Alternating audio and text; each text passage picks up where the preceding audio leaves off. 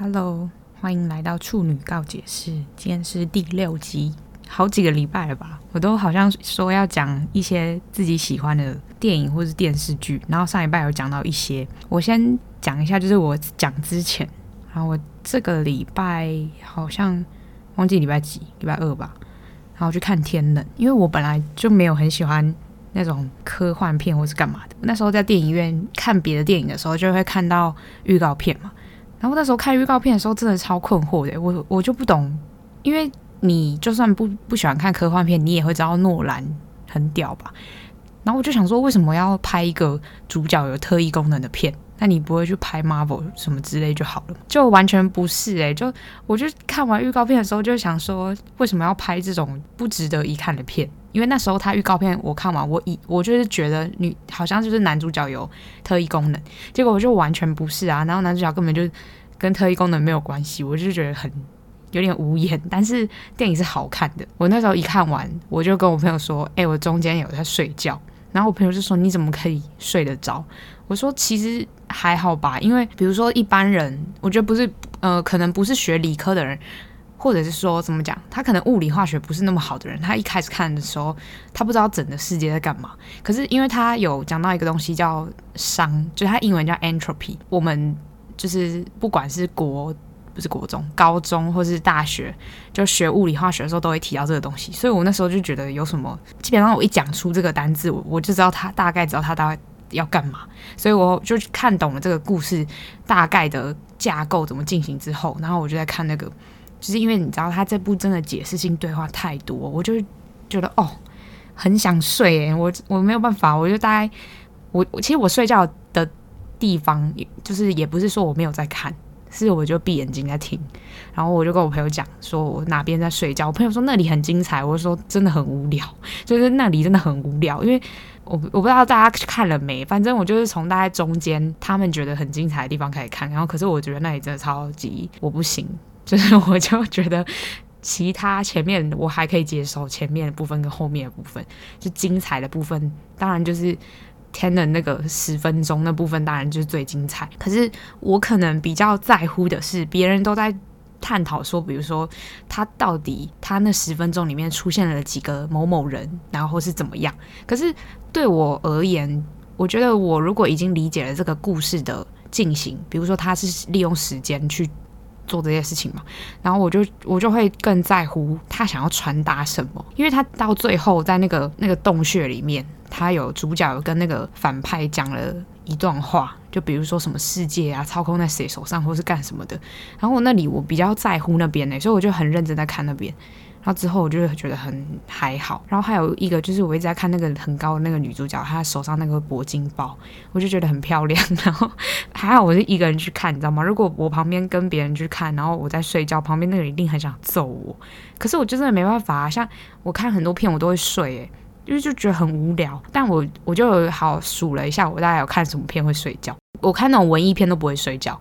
可是我看那种就是稍微比如科幻，然后我只要。一知道，因为他们其实，你你看科幻电影，它就是有一个主架构，它想要传达给你的东西。可是文艺片不不太一样，因为文艺片就是它每一个段落可能都有想要传达的东西，科幻片不是嘛？就你只要懂了那一个他想要传达的东西之后，其实其他东西都只是为了烘托他想要传达的，所以我就会觉得很无聊，然后我就会很想要离开戏院。可是我又觉得我啊，我都已经花钱了，我为什么要离开？所以我就选择睡觉，就是。但也就是说，我不是真的睡，我就是闭着眼睛听。因为通常就是看这种片，我之前有睡过，就是《寄生上流》跟那个《奇异博士》。跟《奇异博士》我就听英文啊，然后《寄生上流》韩文听得懂一点点，所以我也知道他在干嘛，所以我就没有很在意，就是我有没有看到这件事。因为我觉得，如果好，我今天进去电影院，我的观影感受就是我现在想睡觉啊，我干嘛硬撑？我就真的很想睡啊，所以我就小睡十分钟，然后醒来这样。但是好像没有人会去电影院睡觉。可是我之前听台通晨晨也在睡啊，我就想说，哦，那应该还好吧？睡觉是一个很觉得很做自己耶。因为我身边的人好像都会觉得说，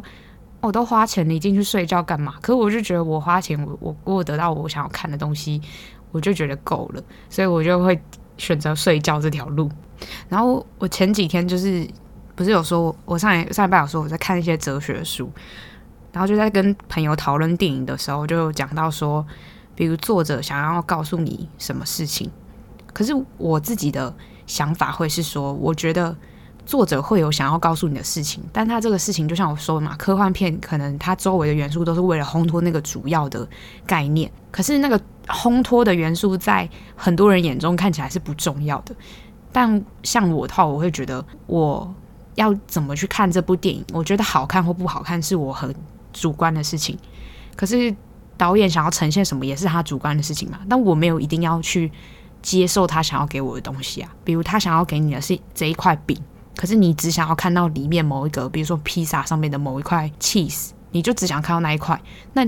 你就看那块就好啦。你你也不用去管别人说，哎，你知道这块饼有多大多怎样，然后它上面还其实还有其他的配料，我就觉得 I don't give a fuck，我就我不在乎啊，因为我只在乎我从这个电影里面有没有得到。我想要看的东西，我那时候会说，我觉得怪胎不好看，就是因为这样，就是他给我的东西我没有什么共鸣，而且我也会觉得经历过那样的爱情的人不会觉得这有什么好值得，就是哭或是觉得感动的。那当然我就说了嘛，这是我客观的感受，不对，是我主观的感受。我就说了，就是我这是我主观的感受，所以我不会去觉得好看或不好看。所以每一次别人有人问我说：“哎，你看过那部电影吗？”然后我就说看过不？没看过吗？看，然后就接下来一定就是会问说，那你觉得好看吗？然后我就会跟他解释完故事之后，跟他说我自己觉得好看点在哪里，不好看点在哪里。我不会就是说哦，电影很烂，你不要看。就像就像我说打喷嚏很烂，可是我有说嘛，就是如果你很喜欢那种很热血的东西，那你就很适合看这种。像我很讨厌看 Marvel，我前面有讲过，就是都只看只看过蜘蛛人。所以我其他真的是看到不行诶、因为像那个班乃迪克演那个奇异博士，我因为我很喜欢班乃迪克，从他之前演他演很多部剧嘛，然后我最喜欢的是他演那个模仿游戏，不知道大家有没有看过？他在演二战时期的时候，有一个算是数学家，然后他去做，就是以前的电脑没有那么发达，所以以前的电脑还是要需要很多算式去算，然后他就是通过。数学，然后去解惑，就是我记得是俄罗斯的人，俄罗斯军军方传的那些密报，然后跟德国联手传的那些东西，然后我就觉得超好看，因为我其实比较喜欢看历史一点的片，可是我最近有被改变，就是我我就开始看一些比较科幻的，但我说的科幻是有物理根据的科幻啊，不是什么 Marvel 那种，我真的没办法接受 Marvel，就是因为。像我，我讲一个，我我真的很很，我妹应该很不爽这件事情。就是我不是说高三毕业之后就有暑假很多时间可以看电视剧或干嘛的，然后我那时候就想说，好，反正我整天真的也没事。那时候在在家也找不到那种暑期工读，因为你暑期工读很难找啊，就是你又没有要留下来，因为我就后来要就要来台北读书嘛，然后我就也没有想要留下来。所以，比如说你想找星巴克好了，那星巴克也不会让你就待两个月就走，因为他教会你，他当然会是希望你的人是留在那里，就也没有想要找个工读，反正那时候就在那边晃来晃去，然后跟朋友出去吃饭啊、聊天什么的。那时候就想说，好，来陪我妹看那个她想看的动漫。我妹，我有两个妹妹，一个大的那个就是超级动漫宅。他真的是很喜欢动漫的那种，然后每次说什么动漫，他我就说，哎、你看过那个什么什么吗？他说有啊，超好看。我都想说，你哪来时间看这些啊？因为我很不能理解，我就觉得，呃，你不是也就是跟我一样，就是很认真读书，然后因为他他成绩也很好，所以他就也很认真读书。我就想说，那你到底哪来时间看这些？我就有很疑惑这件事情。但是他本人就很爱看《航海王》，然后我就是很讨厌那种，你知道怎么天生就有这种能力？我就觉得这个。设定是我非常不能理解的，我可能比较喜欢现实一点的东西，所以我妹之前在看到某一集讲什么某一个人吃了什么果实之后，然后能力大增什么什么，我就她就一边在看，然后一边在那边说什么什么这也太厉害了吧什么，然后我就在旁边想说屁耶，这现实都不会发生。看 你知道我这种人就是在旁边被打，你知道吗？就比如说你看。你看那个奇异博士，然后他可以运用一些东西，然后去控制这些时间空间的时候，然后旁边人就说：“干，这也太瞎了吧！”然后你就一定会被打。所以我就觉得，我真的现在想起来，我妹应该当时真的很想要揍我。可是我就觉得我真的没办法接受，所以以前的我会很主观的要跟别人，就是用你自己主观的意见去攻克别人的主观意见。可是我后来发现这件事情就是很不对的的想法，因为你去。试图要说服别人的应该是一些，比如说我用这个正确的理论去说服你。可是像你看电影或是看一一幅画，你怎么去解读？就是对于艺术这种东西很主观，他给你的东西也是作者想要主观给你的。所以我就觉得，你到最后，你如果想要客观的说出他想要怎样怎样，所以是这样的时候去说服别人，我觉得其实这件事情也是一件很 stupid 的事情，因为没有必要啊，就是这个必要性好像非常低耶，就是你只是要证明你的观点好像可以说服别人，可是然后呢，你说服了，然后呢，就是你能得到什么吗？我不知道。后来就是觉得我没有想要说服任何人，但当然就是如果本来就应该是这样的事情，比如本来就应该走向 A 的方向，然后你就给我硬要走 B，然后可是 B 明明就是完全错误的方向，我就会想要。你导正回去的这种，就是你知道正就是非常有条理的事情的话，其他我就不会想要去跟人家争论这些。像我就说，我觉得某某某电影不好看的时候，就是超多人不爽，然后我就想说，呃，可是我也只是说我觉得不好看，我没有说叫你们不要去看。但当然就是打喷嚏除外，打喷嚏就是可以等到比如 Netflix 有或者爱奇艺有，你再去看就好了。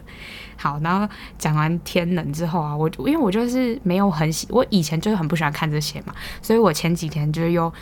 去把他们就诺兰的片又全部再找回来。因为前几集台通有说什么异男最喜欢的话题就是天能，不是天能，诺兰，然后柯文哲跟瓜吉，我想说，哇靠！我我是一个女的，可是我也太异男了吧？我就后来就是，我就看完《天能》之后，我才觉得诺兰的片好看，因为我就很理科的人，所以我就觉得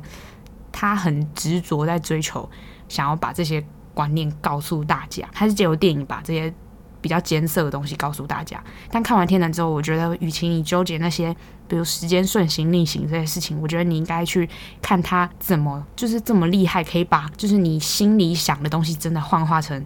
一个画面给你看，我觉得很酷诶，就是他要把整个运镜跟都塞在同一个画面里面，我觉得超厉害的，就很佩服。我他一看完的时候，就跟我朋友讲说，不要跟我讨论讨论天能，因为我不想跟别人讨论，就说，比如说这个画面里面到底哪里是时间顺行，哪里是时间逆行，我就觉得，呃，那你去看影评不就有了吗？因为我很喜欢看超立方，然后超立方就前天还昨天就有放。一部就是解析天能的彩蛋什么，然后我就很认真在看。这是我男朋友没有看过天能，他还在旁边看。我就想说，可是你不是说你之后要去看吗？然后你现在又看了，你这样不就观影的那个乐趣都没有了？所以他就看到最后就睡着，因为他根本就看不懂。后面就是已经开始来解释说这个时间点为什么他是顺行，然后他逆回来会什么怎样怎样，然后他就听不懂了，因为他根本就不知道剧情在干嘛，他只是了解大概，比如说女主角一百九十公分高，然后。谁谁谁怎样怎样，我就觉得干嘛硬看呐、啊？就是你自己去电影院真的认真看过一遍就知道了。那天去看《天能》的时候，在排那个售票，就是网络订票的时候，旁边就在卖那个刻在你心底的名字的售票场，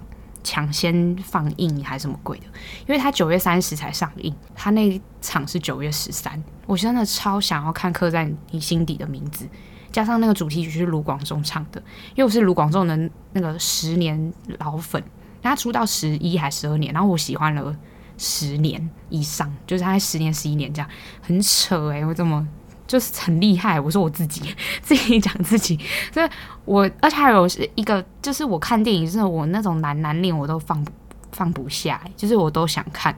所以我就真的是只要写男男恋的，我就都会看，然后什么影剧。作品男男恋我都超爱看，可是我朋友就讲一句说：“请问男男恋到底干你屁事？”他说你：“你本身是一个女生，如果今天是什么男女好跟你有关，啊、女女也跟你有关，其实男男到底跟你有什么关系？”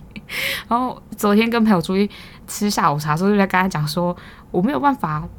抗拒男男恋，可能是因为我觉得女女恋大家好像可以接受一点，可是男男恋大家为什么不能接受？我不懂，他们会把男生这个性别角色就是设定一个他应该要长成什么样子，当然女生也有，可是我不知道为什么感觉出来啦。我觉得女生比较不会被苛责这件事情，明明很奇怪，你想哦，你要能生小孩，是不是应该有女生的子宫？为什么会是苛责男生？就哦，可能男生就是在。亚洲社会就是会要传宗接代，可是我真的是觉得，哎、没有钱就不要生小孩啊！如果我今天是一个男生，可是我没有钱要生小，没办法生小孩，那我不是等于我也就是没有用吗？如果在大人的眼中的话，那我不就也都是没有用？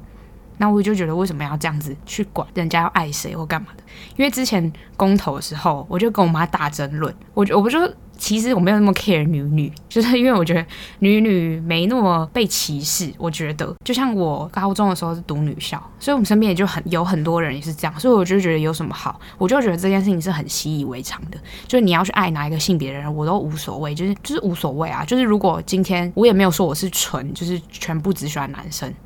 当然有可能，如果今天有一个女生让我很喜欢的话，那我也会去认真的接受，就是我自己是这个样子，因为我就觉得说，反正你是爱一个人，你不是爱他的性别或怎么样嘛。所以我那时候就是在跟我妈大吵这件事，我妈就在这边讲什么什么，你不觉得这太不合理了吗？这就很违反什么什么大自然什么，这个扯到无限上纲到大自然去，我就觉得头很痛。我跟跟大家讲一下，就我我是基督徒，可是我就是一个很很不。传统的基督徒，我完全没有在 fucking care 一些事情，比如就是你知道基督徒会应该要遵守那些，我都没有在遵守。因为我国小时候去，就是有一个阿姨就带我去教会，然后那个阿姨就说，就是你如果是比如说你是天主教，那你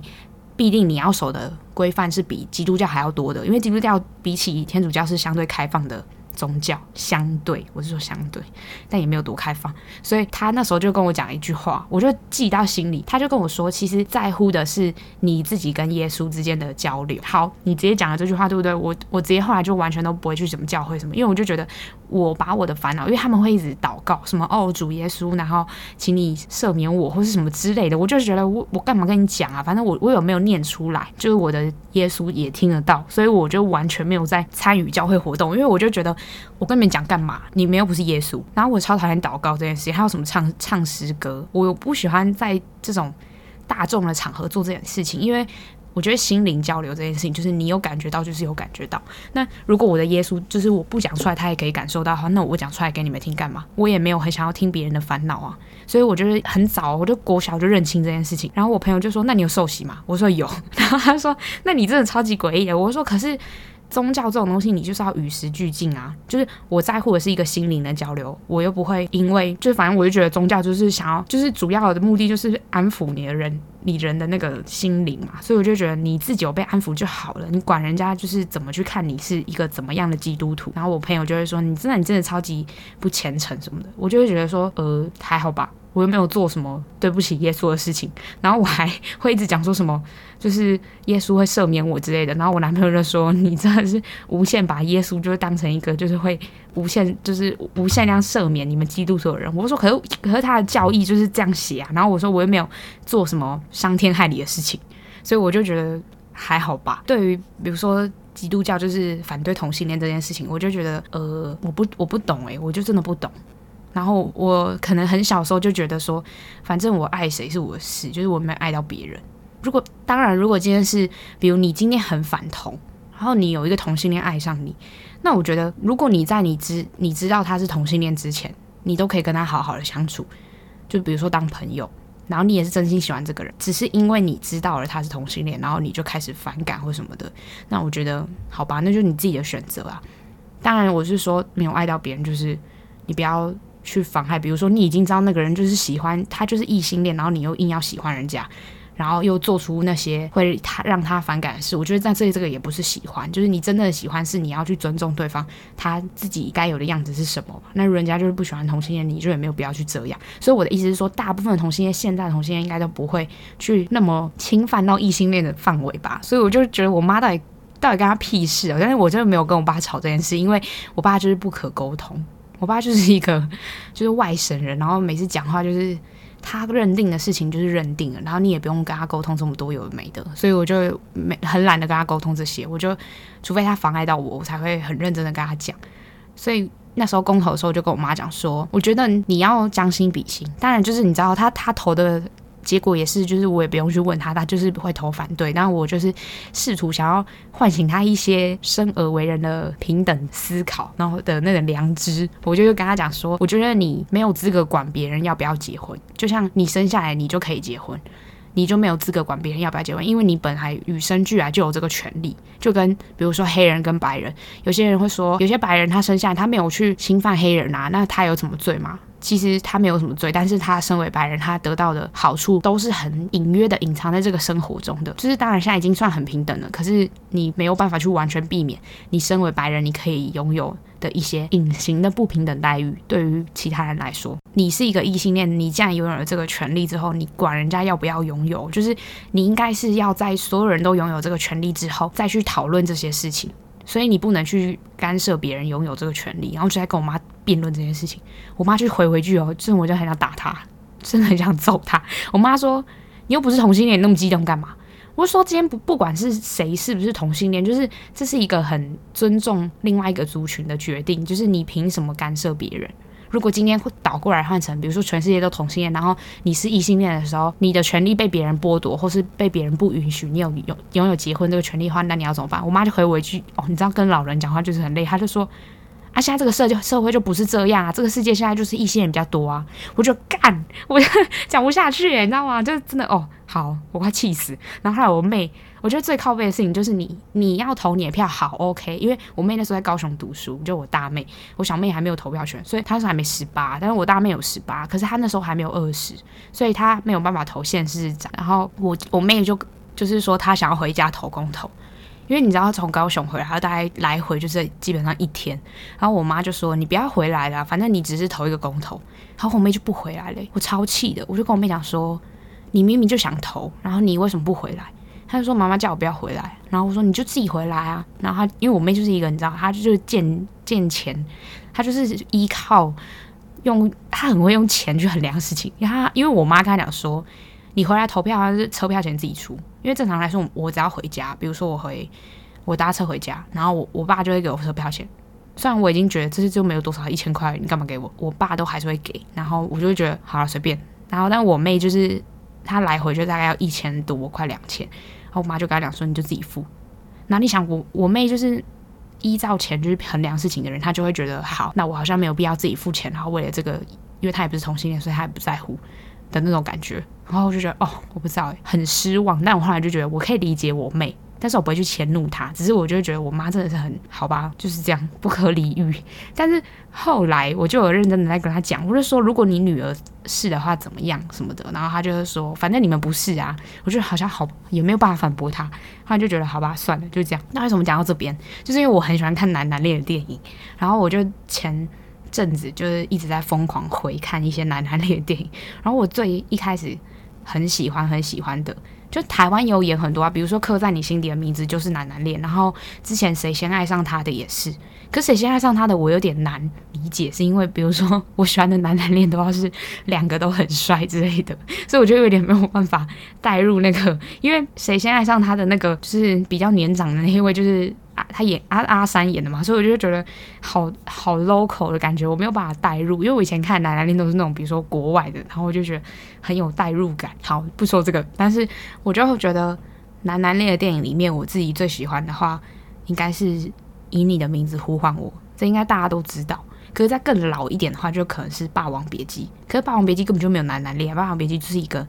同性恋单恋的故事，就张国荣的那个时期，其实跟我是完全没有任何关系。我是很长大之后才开始看他的电影，就我完全不能理解那个年代的人为什么把他奉为是就是一个国民男神。我没有办法理解，因为我的国民男神可能是嗯，可能金城武吧，金城武的那个 range 我还是算在里面的，所以我没有那么懂张国荣的魅力在哪里。可能国民男神我自己。最觉得亚洲明星最帅还是我之前讲那个演末代皇帝的尊龙，那个真的帅到不行诶、我真的没办法，这超帅。然后讲到《霸王别姬》，那时候我看的时候，其实很认真的看的，不太算是关注在他们之间的感情上，因为我觉得在那个被共产党就就是主政的年代很难，你本来就很难，加上现在可能对面的也很难，我就觉得我好像更。着重看的是，比如说他们的戏剧文化被破坏这件事情，或是只要因为你你知道演戏的人，我真的觉得演戏的人就是只要掺杂那些政治，就会变得很你没有办法去推广你自己的文化。比如说他那里面演的时候，就是他们演戏给当时在那个地方主政的日本人看，那他们其实就只是有人来买票，然后有人。要求他们要演出，他们就演出，他们根本就不会去管说今天要求他们演出的人是谁，或是比如说是民进党或是国民党，他们不会去在乎这件事啊。只要他们活得下去，他们能演戏，他们在乎的就是我能不能上台演戏这件事情嘛。可是当日本人撤退之后，然后共产党就开始去追究说你有没有演戏给日本人看过，巴拉巴拉之类的，我就会觉得哦，好荒谬哦。可是你知道那个年代的人也不会去反省自己的行为是不是一个正常的行为，就他们那时候是演到一个部分就是文革，那时候他们就把所有的戏班子都放在那个。一个小广场里面，然后围绕着中间一团火，然后把他们的戏服全部丢到火堆里面烧的时候，我真的有点生气。那个段小楼，诶，但是我可以理解他，就是我还是很生气。就他，比如说他出卖陈蝶衣，然后陈蝶衣再出卖段小楼他老婆，我就觉得哇靠，这是什么？荒谬的剧，我我那时候看到的时候其实很生气，但是我又觉得可以理解，因为他们当时就是真的面临着他们可能就会被批斗死的情境，所以他们会做出这种选择，我觉得不意外。可是我有点不能理解，是因为比如说陈蝶衣他会这么认真的就是演戏或什么的，他以前受过的待遇就是非常的困苦啊。他们那个不算是师傅嘛，就是他们那个师傅就是一直打他骂他。然后他同时又知道这些痛苦之后，他又在这样子继续对下一个要接班他这个角色的人，我就觉得我不行诶、因为我觉得如果今天你已经知道了走过来有多苦之后，我会想要让接下来的人不那么苦，我自己会想要这种就是心态去对下面的人，就不管是接的人或是跟我平辈的人都一样，就是因为你知道你要。经过这么多才可以这样，可是那只是方法不同，因为你经历的过程，你就算经历这么苦，然后你认真练习，跟你不经历这么苦被打或怎么样，你比如说指责，你用口头教训，然后你让他去练习，其实。只是方法不同，可是你达到的结果其实是一样的啊，所以我就会觉得我没有办法接受你已经知道这么苦了，然后你还这样去对别人。但是那个年代人也不会这样想，就是他们只会觉得说，我从小就是这样练戏的，你也要这样练，你只有这样练，你才会成为真正的就是主角或什么的。所以我就觉得，哦，好吧，没办法。就是看这种历史剧的时候，我觉得就是最大的感触就是你知道那个年代的人是怎么做事情，然后。你这个年代的人就会想一点办法，让自己不成为你心目中讨厌的样子。讲到《霸王别姬》嘛，前面就说我很喜欢以你的名字呼唤我，为什么会很喜欢？就是大家好像也都很喜欢，可是我喜欢的点是因为我对于感情就是非常表达是很晦涩的那种，就我喜欢用一些比如说暗示，我这超不明示，就各种暗示，然后各种比如说言语之间埋梗，然后去暧昧或干嘛的，所以我就非常非常喜欢那种。很不明讲的感情，我看到的时候，我真的觉得天哪！因为就是甜茶很可爱啊，然后他们两个就是完完全全就是我心目中就是男男恋的最佳长相脸。结果我就觉得怎么那么可爱？可是最后结局我觉得那样也是不错，因为我其实蛮讨厌就是那种盛大结局。盛大结局其实你你大概看看到那个结局前五分钟，你就会知道结局是要开始那种 happy ending 之后，你就其实很想要起身离开戏院。我自己会想要这样，因为我就觉得又来了，又是盛大结局，就是一个矛盾心态。你会觉得这部片的男女男女主角或者男男主角怎么中间过得这么苦？然后你会希望他有个好结局，可是当他真的有好结局的时候，你又会觉得好无聊，这是什么极端的心态？我也不太理解。然后男男恋电影其实很少诶，我是说就是认真觉得真的很好看、很好看的，就觉得没有到很多。就所以如果我下礼拜看完《刻在你心底的名字》之后，我觉得很好看，然后我再跟大家说我的感想如何。但是我不会爆雷，因为那个九月三十才会上映，所以我就不会爆雷。然后再讲一些就是自我成长电影，我觉得很喜欢的。自我成长的部分可能要看影集才会有这么明显的感觉，但我今天这一集就想讲电影，所以我就讲一下我很喜欢瑟夏罗南，就他演的片我们都超爱。他那时候演那个 Lady Bird 的时候，我就觉得，因为我 Lady Bird 上映的时候我没有看。我是等到他 Netflix 有之后我才看。我看到一段话，就是他们在车上的时候，那一段应该大大家都是很印象很深刻吧？就是他妈妈跟他讲说什么什么你你要做什么最好的自己，还是什么之类的。他就说你现在应该要目标是要往最好的自己迈进。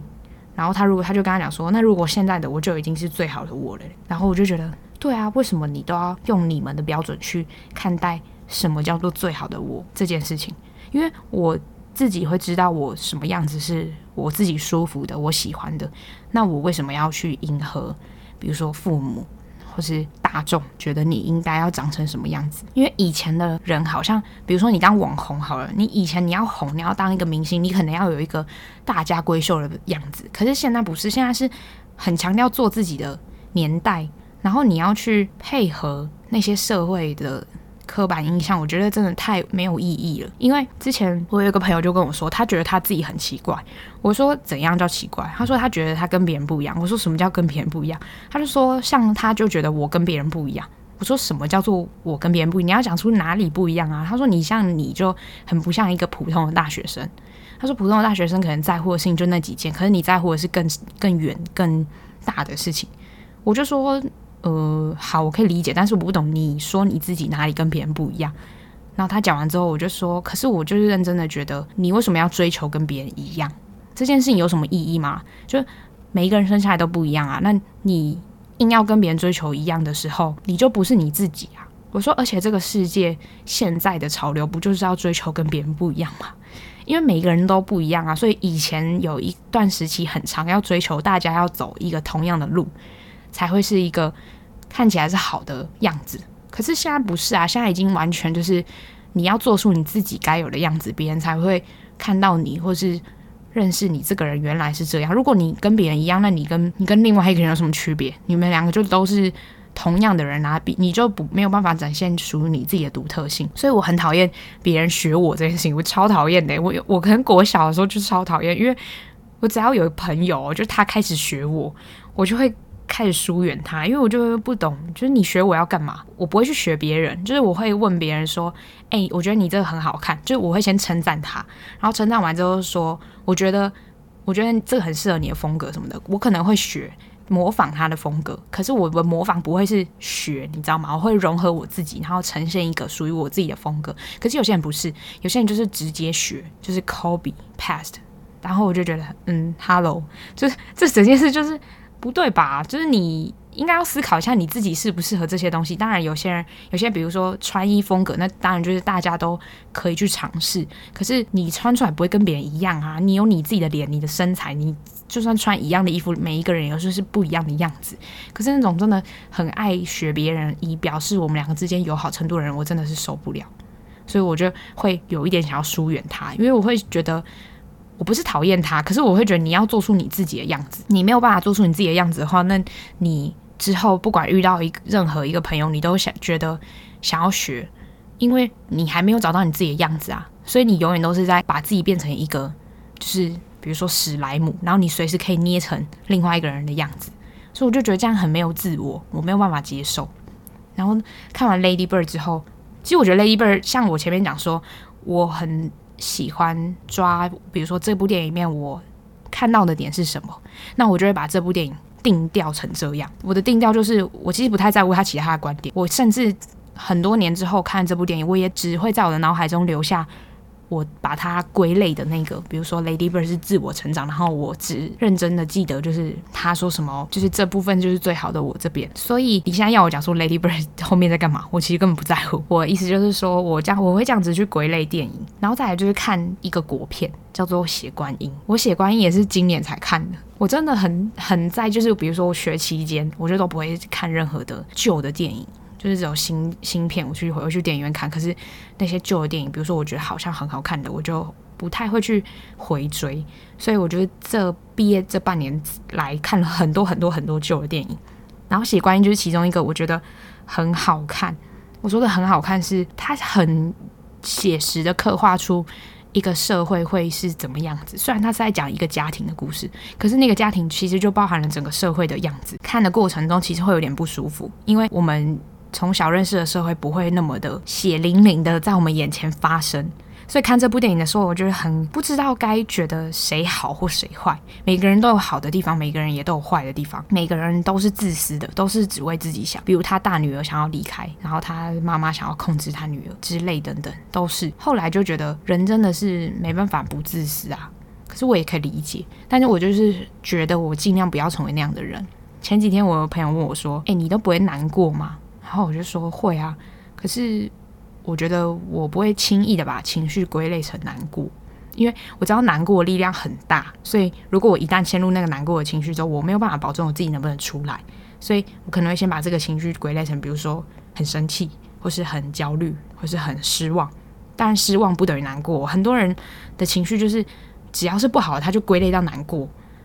我就会觉得我没办法，我要把它分得很细，分得很细之后，我才能找出解决他的办法。所以在看《血观音》那时候，我就会觉得看完之后，我就会觉得说，其实人就都是自私的，就是我尽量要成为那种我不去伤害别人的人。可是这种人就是只有一种选择，就是你要么不被伤害，要么就是只有被伤害，因为你前提你就不会主动去伤害别人嘛。可是我后来就觉得，有时候会觉得凭什么？你凭什么？我都不伤害别人，别人也伤害我。可是后来回归到自己的本质去想的时候，就觉得说没关系，反正至少我这样子。过的就是让我自己很好过，我不会去午夜梦回想到我伤害谁，所以我就觉得你只要对得起你自己就好了。还有另外一部片，就是我那时候去看这部片的时候，我快要笑疯，因为我其实很爱看恐怖片，可是我很讨厌看只是一直从头到尾吓人的片，我要看一些比较有意义的，比如说像小丑，然后小丑其实有在讲说你要面对你自己自身的恐惧，因为我觉得我其实会是很常出现害怕的情绪，可是那个害怕是。就是我前面讲过，我害怕一个未知的事情嘛，所以我会知道，好，我现在害怕的事情是什么。我看从从这部电影里面只可以正视自己的恐惧，毕竟你想那些小孩子都正视了，那你有什么好不正视？而且我的。恐惧甚至是一个虚无的东西，然后那些小孩子是真实的面对那个小丑，那小丑真的是每出现一次，我都很想要把他打爆，我就觉得怎么可以这么丑，超级丑，那个 Pennywise 超丑，然后我就觉得哦，很想傻，我就很想要丢东西往那个电影荧幕丢。看恐怖片最近真的觉得最好看最好看恐怖片就是。去年去看的那一部叫《我们》，我们在讲什么？就是说，它就是一部全部几乎，它主角是一个黑人家庭，整部片在讲说，其实我们现在在这个世界上做的任何事情，其实我们的地底下有另外一个世界，跟我们长得一模一样的人，他要跟我们做一模一样的事情，他们也有心智，也有想法，但是他们没有办法。做他们想要做的事，比如说我今天在录 podcast，那底下那个人就要录 podcast，然后我讲出什么话，他就要讲出什么话。我是有意识的讲出这些话嘛，我也是有意识的去做录 podcast 这个动作，但是底下那一个世界的人没有，他没有办法，你做什么他就要做什么，所以他就是你的，他就是你的 shadow，所以他没有办法控制他自己。比如说有一个人很喜欢跳舞。有一个人很喜欢算数学，但底下那个人完全不喜欢，那他就被迫要做这件事情。然后加上我觉得最严重、最影响下面的人的事情，就是我今天跟某一个人结婚了，那底下的那个人也要跟那个人结婚。我觉得这件事情好崩溃哦，我没有办法。如果我是底下那个人，我快发疯诶。所以故事的那个转折就来到了，就是女主角小时候去了一个游乐园，然后那个游乐园的有一个小小的屋子，那个里面就是有充满了很多个镜子。那你什么时候才能看到另一个自己？你在镜子里面可以看到啊，可是你不知道镜子里面那个另一个自己是谁。就是如果你是认真的看镜子，那你只会知道啊，那镜子里面是我啊，我做了一个动作，那镜子里面那个我就就要做这个动作，就是一个很合理的情况。就是你不可能你做这个动作，然后镜子里面人做另外一个动作，这就是一件灵异事件了嘛。所以他进到那个房子里面的时候，刚好他镜子里面的那个自己。就是世界上另一个世界的那个人，所以他就跑出来了。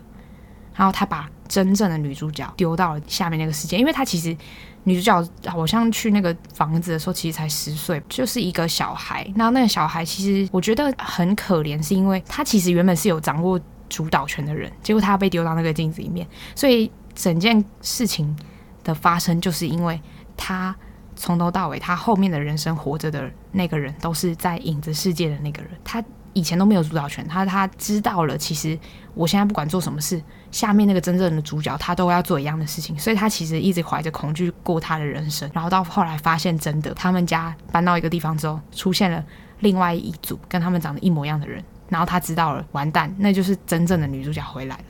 然后就开始一路就疯狂追杀之类的，那部片真的很恐怖，它恐怖的是你心里很毛，你会知道这一切都很恐怖以外。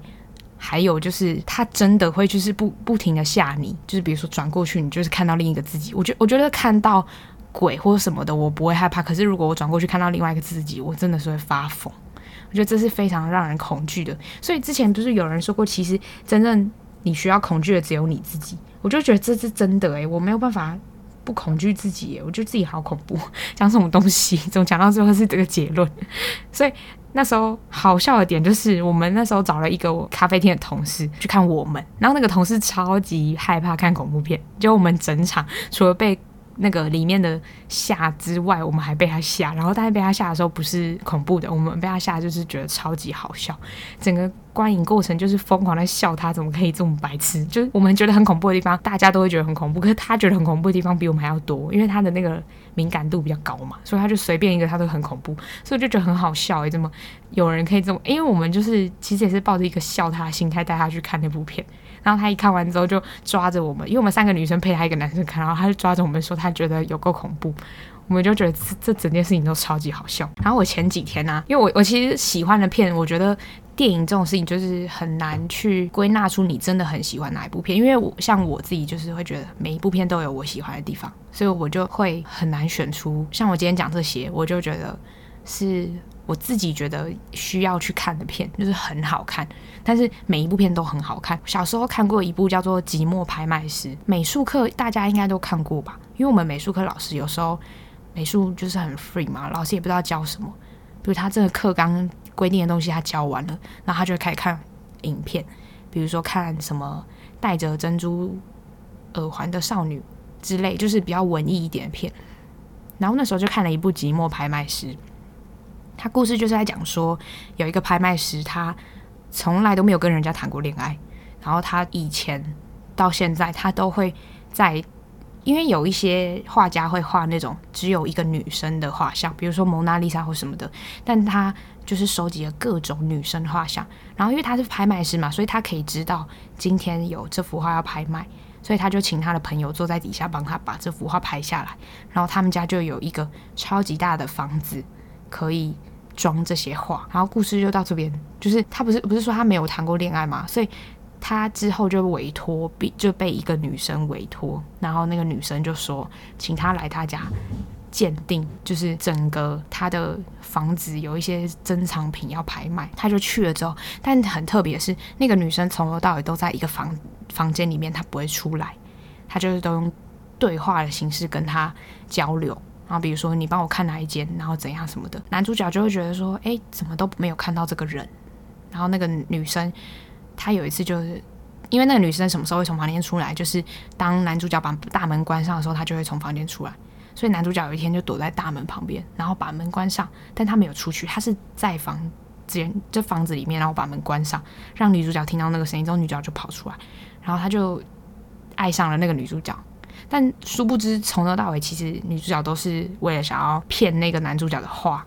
他想把他的画骗走。然后他合作伙伴就有，其实是他在底下帮他拍卖那个朋友。反正结论就是他被骗了。但是我觉得很可怜，就是他其实为什么叫寂寞拍卖师？我自己的解读是，我觉得他没拍出去的那一幅画，然后他自己把它拍回来。其实从头到尾来来回回的交流的都是他自己的寂寞，从头到尾都是。所以，我就会觉得其实很可怜，然后加上他又被骗，所以我就觉得大家都已经是一个就是六七十岁的老头，然后还被骗，但好像好像老头才会被骗哦，就是可以理解，但是我就会觉得很可怜。加上他其实里面有很多名画，他整部片那个房间里面的那些女生，我觉得都很漂亮。然后加上就是他整个其实算是有一点是推理，然后悬疑。因为你们要认真认真去看的时候，你们就会发现，其实他在电影一开始就有人暗示他说你是被骗的，然后那个房子你他要去拍卖，就是鉴定的那个女主角的房子也是租来的，什么之类的，所以我就觉得其实男主角就是没有谈过恋爱，所以他才会被骗。我昨天就昨天，我不是说我就突然很疯狂来看诺兰的片嘛，我就在看《星际效应》。因为我觉得，虽然他的片好像大家都好评不断，可是我想要看一些我喜欢的类型，比如说物理，因为我我高中物理很好，然后我也很喜欢物理，也不是说喜欢的，就是我觉得物理好，可能是因为你逻辑好，应该是这样说。我觉得逻辑好之后，你比如说你数学就会好，然后你跟别人沟通的条理也会蛮好的，所以我那时候就是物理很好，物理好到就是，反正我就是我每次数学物理都是我。数学、物理、化学都是我们班第一名，可是我的物理好是那种，可能物理老师也会来问我说：“你觉得这题怎么想的？”那种好，但是我没有想要读物理系，因为我觉得现在的不知道有什么好研究，因为研究来研究去，不是就基本上都是围绕着相对论那些的，所以我就觉得还好。我想要做一些别的事情，所以我大学就没有想要学那个。然后我觉得在看《星际效应》的时候，我其实是先。去看老高的影片，看完老高影片之后才去看《星际效应》，因为我又怕我自己看不懂。我觉得我看不懂的话，我可能就会有点不想看，所以 我就先去看了老高的影片，然后看完之后大概知道故事在干嘛。因为毕竟你想，他一部片三小时，诶，三小时坐在那边看，我真的看到睡着。我睡，我今天中间睡了一下，然后醒来又继续把电脑打开继续看。看我终于看完之后，我后来发现原来我男朋友也没看过《星际效应》，我就会有一种觉得原来我不是这世界上最无知的人的那种感觉。他也没看过，很扯诶，我就觉得嗯。怎么你也没看过？然后他就跟我说：“那到底在讲什么？”就在解释给他听。解释到最后之后，他就有点听不太懂，到底为什么可以进去黑洞什么之类的。我就跟他说：“反正就是呢，我们这个世界就是三次元。三次元是什么？就是你看到立体的空间，但是你看不到时间，因为你在三次元，你就只能看到三次元的东西。比如说，我今天在看，我今天在四次元的世界，我就可以看到时间，时间可能就是可以可见的。”但是主角后来就进进到那个黑洞里面，就是还是虫洞忘记，他就变成五次元的人。那对于五次元来说，时间可能就是一个平面或是一条线，就是就这样。所以他可以去控制那些时间，然后他可以去堆叠或是想要挪动时间之类的。然后他讲一讲之后，我就说好，比如说什么叫做高次元的可以控制低次元的人？就比如说好，我们现在知道，我之前讲埃及嘛，那金字塔可我们就不知道他到底怎么做的。也不知道他到底用什么方法做出来的，因为这不可考了。可是呢，假如今天你用次元的方式去想的话，就是比如说高次元的人，他就把一个金字塔摆在这里，他就摆在这里，他就像是你在影片中间插入一个画面，那他就会在这里。那你不知道他为什么要插入，因为只有高次元的人才知道他为什么要插入，所以你看不懂，因为你在低次元，所以你完全不能理解这件事情。除非你今天到一个更高次元的世界去，你才能看懂。为什么第一次元世界会是长这样？而且我很生气，我看完《星际效应》之后很生气，我没什么感动啊，我认真说，我觉得很就是觉得我真的很不爽那个曼恩博士，我觉得就觉得怎么这种垃圾？因为你身为要出发去太空的宇航员，然后你应该就是要有必死的决心啊，但是你还是存有那个想要活下去的心嘛，我就觉得 OK 啊，但你不要。用伤害别人来做达到这件事情，所以我就觉得为什么他要做这种事情？我觉得很贱呢，而且其实很残忍。就是他们在那个米勒星球的时候，他们那个大浪一打来，然后那个道尔就直接被关在舱门外面。他们飞走的时候的那一幕，我觉得最难过的是那一幕。而且我也觉得蛮酷，就是为什么可以到虫洞里面还可以活着？当然，就是这部这就是一部电影，那你也没办法去探究它到底。为什么会长那样？那整个看完之后，我就会觉得说，其实很正常，就是故事的走向会这样很正常。比如说，他们有 A 计划跟 B 计划嘛。我现在讲，大家是不是有些人没听过、没看过《星际效应》就听不懂？但没差，你可以就是听听看，然后你自己再回去看《星际效应》。但它两个小时又四十九分钟，我真的觉得也够久，但也没有《悲惨世界》久。《悲惨世界》真的是我看到最生气的电影，就是我那时候在电影院看，然后就是看安海瑟薇演那一部。然后看到最后，我就跟我妈说 我很想尿尿，然后我妈就很认真在听那个《悲惨世界》，我就觉得怎么那么久啊？反正我觉得大家可以去看，在看完之后就听完之后可以再去看一次，重看一次《星际效应》，或是你没看过，你可以再看一次。不对，你没看过就是新看一次啊。在讲什么？我讲到很热。反正我那时候看的时候，其实觉得他们那时候 A 计划跟 B 计划嘛，A 计划不是就是要移植全人类，找到一个新的星球，B 计划也是。但是 B 计划是那个什么受精卵之类的，所以我就觉得，其实对于科学家来说，他们更在乎人类能不能继续活下去。可是你不懂这个伟大，也不算伟大，就是你不懂这个物种的基于物种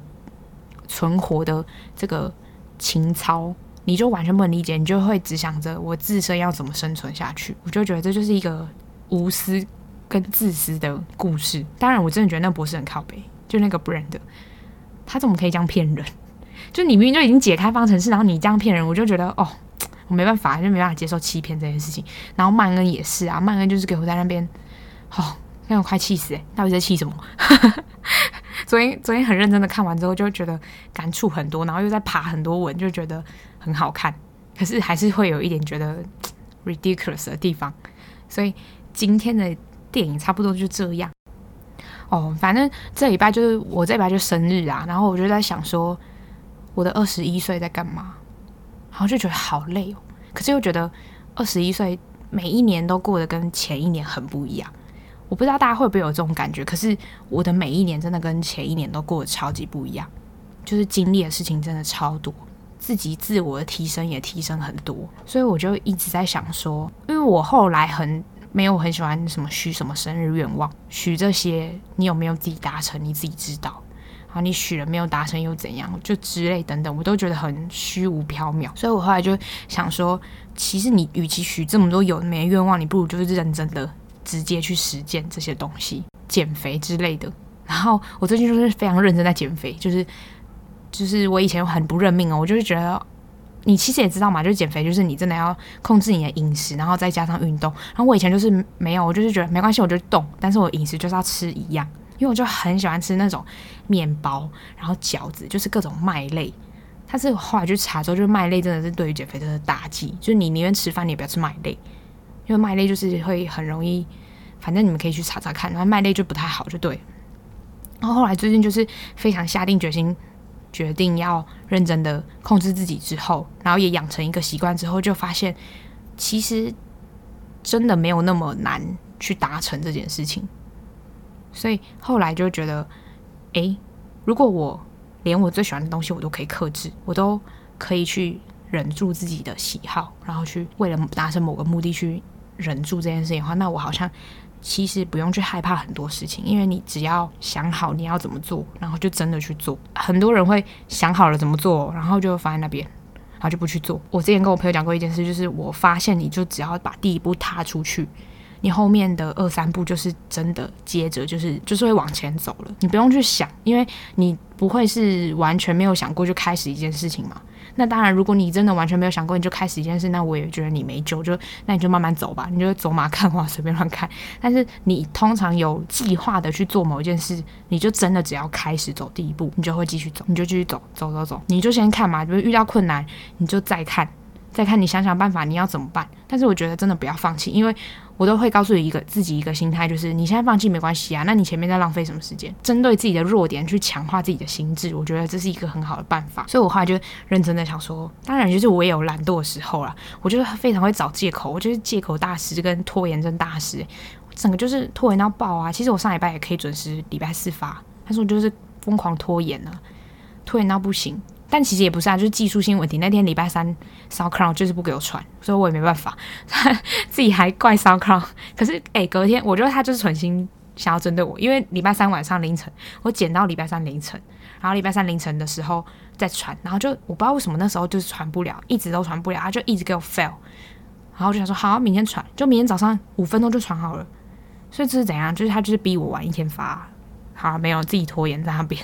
然后反正我真的是找理由大师诶，就是找理由找到，就是有时候自己也很讨厌自己这样，在你可以接受自己还能拖延的范围内拖延，我觉得是一种快乐，我自己就会很享受这种快乐。当然你也知道，你要有这种快乐，你得付出的代价就是你得赶着做某件事，因为比如说聊拖延症这件事情，可以下次再聊。但是现在已经差不多快一个小时了，所以我只是想要跟大家讲说，就是我快要二十二岁生日了，所以我也会希望大家每一年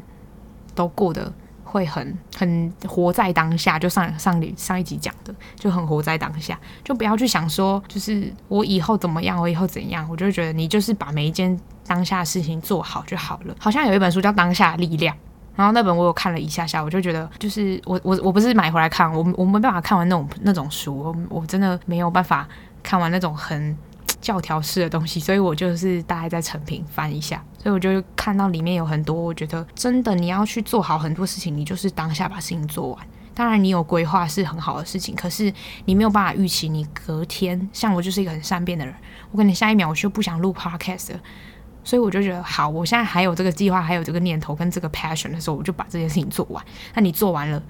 剩下是，比如说你录好了嘛，录好之后剩下就是剪啦，剪完就是上传啊，那这继续想下一集的脚本啊，就是这样，所以我就觉得顺顺的就好了。就哦，再来推荐一个东西好了，就是 我超生气的，为什么大院子的那个爱文翡翠没了？我超难过，我很喜欢喝爱文翡翠，然后我最近就发现一个很好喝的东西，因为我很喜欢喝红肉的火，我很想吃红肉的火龙果，所以我就发现火龙果翡翠超好喝诶，好喝到爆炸，然后你们要点无糖。现在怎样？夜配大院子。可是我最近真的觉得超好喝，而且我刚刚要原本很早，就大概八点就要录音，就运动完洗完澡吃完饭就很想录，就本来就要录音的，然后我就一直等，在等我那个大院子的 Uber 一直来，然后喝了半杯之后才觉得好，我要去录音，就觉得可以在很多做很多事情之前建立一个小小的仪式感，你就会很甘愿去做接下来的事情。好啦，下礼拜见啦，拜拜。